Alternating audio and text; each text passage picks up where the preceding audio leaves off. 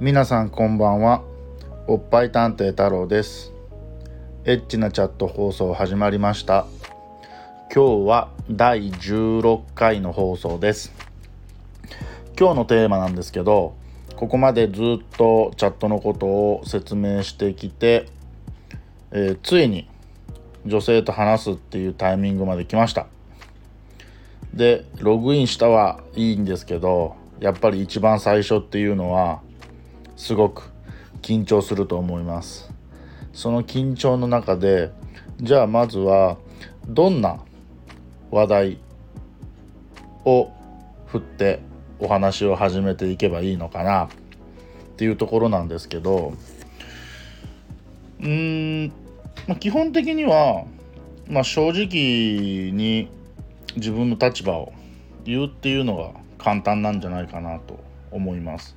特に初めてチャットを利用するんであれば実は今日ログインするのが初めてなんです。チャットするの初めてなんです。っていうとそれだけでもまあ相手のチャットレディさんからしたらあ初めての子が自分を選んでくれたんだ。っていうそのことだけで嬉しいことなんじゃないかなって思います。なので逆に初めてなんで、まあ、緊張しててとか何話していいかわからないんですけどって言えば逆に向こうから何か聞いてくれたりとか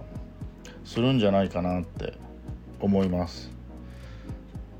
でまあこれが初めてを経験して何度かねいろんな女性とお話しするっていうタイミングっていうのがあると思うんですけど自分のパターンでいくと、まあ、僕がよく一番最初の話の取っかかりとして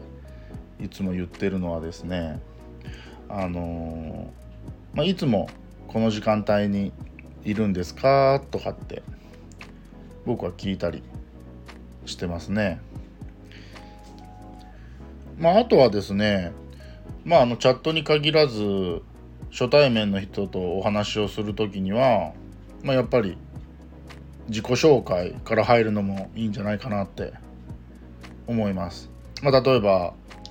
まあ、チャットのことで言えばどんだけチャットやってます、まあ、1年やってます？とか初めて1ヶ月です？とかっていう話もいいですし、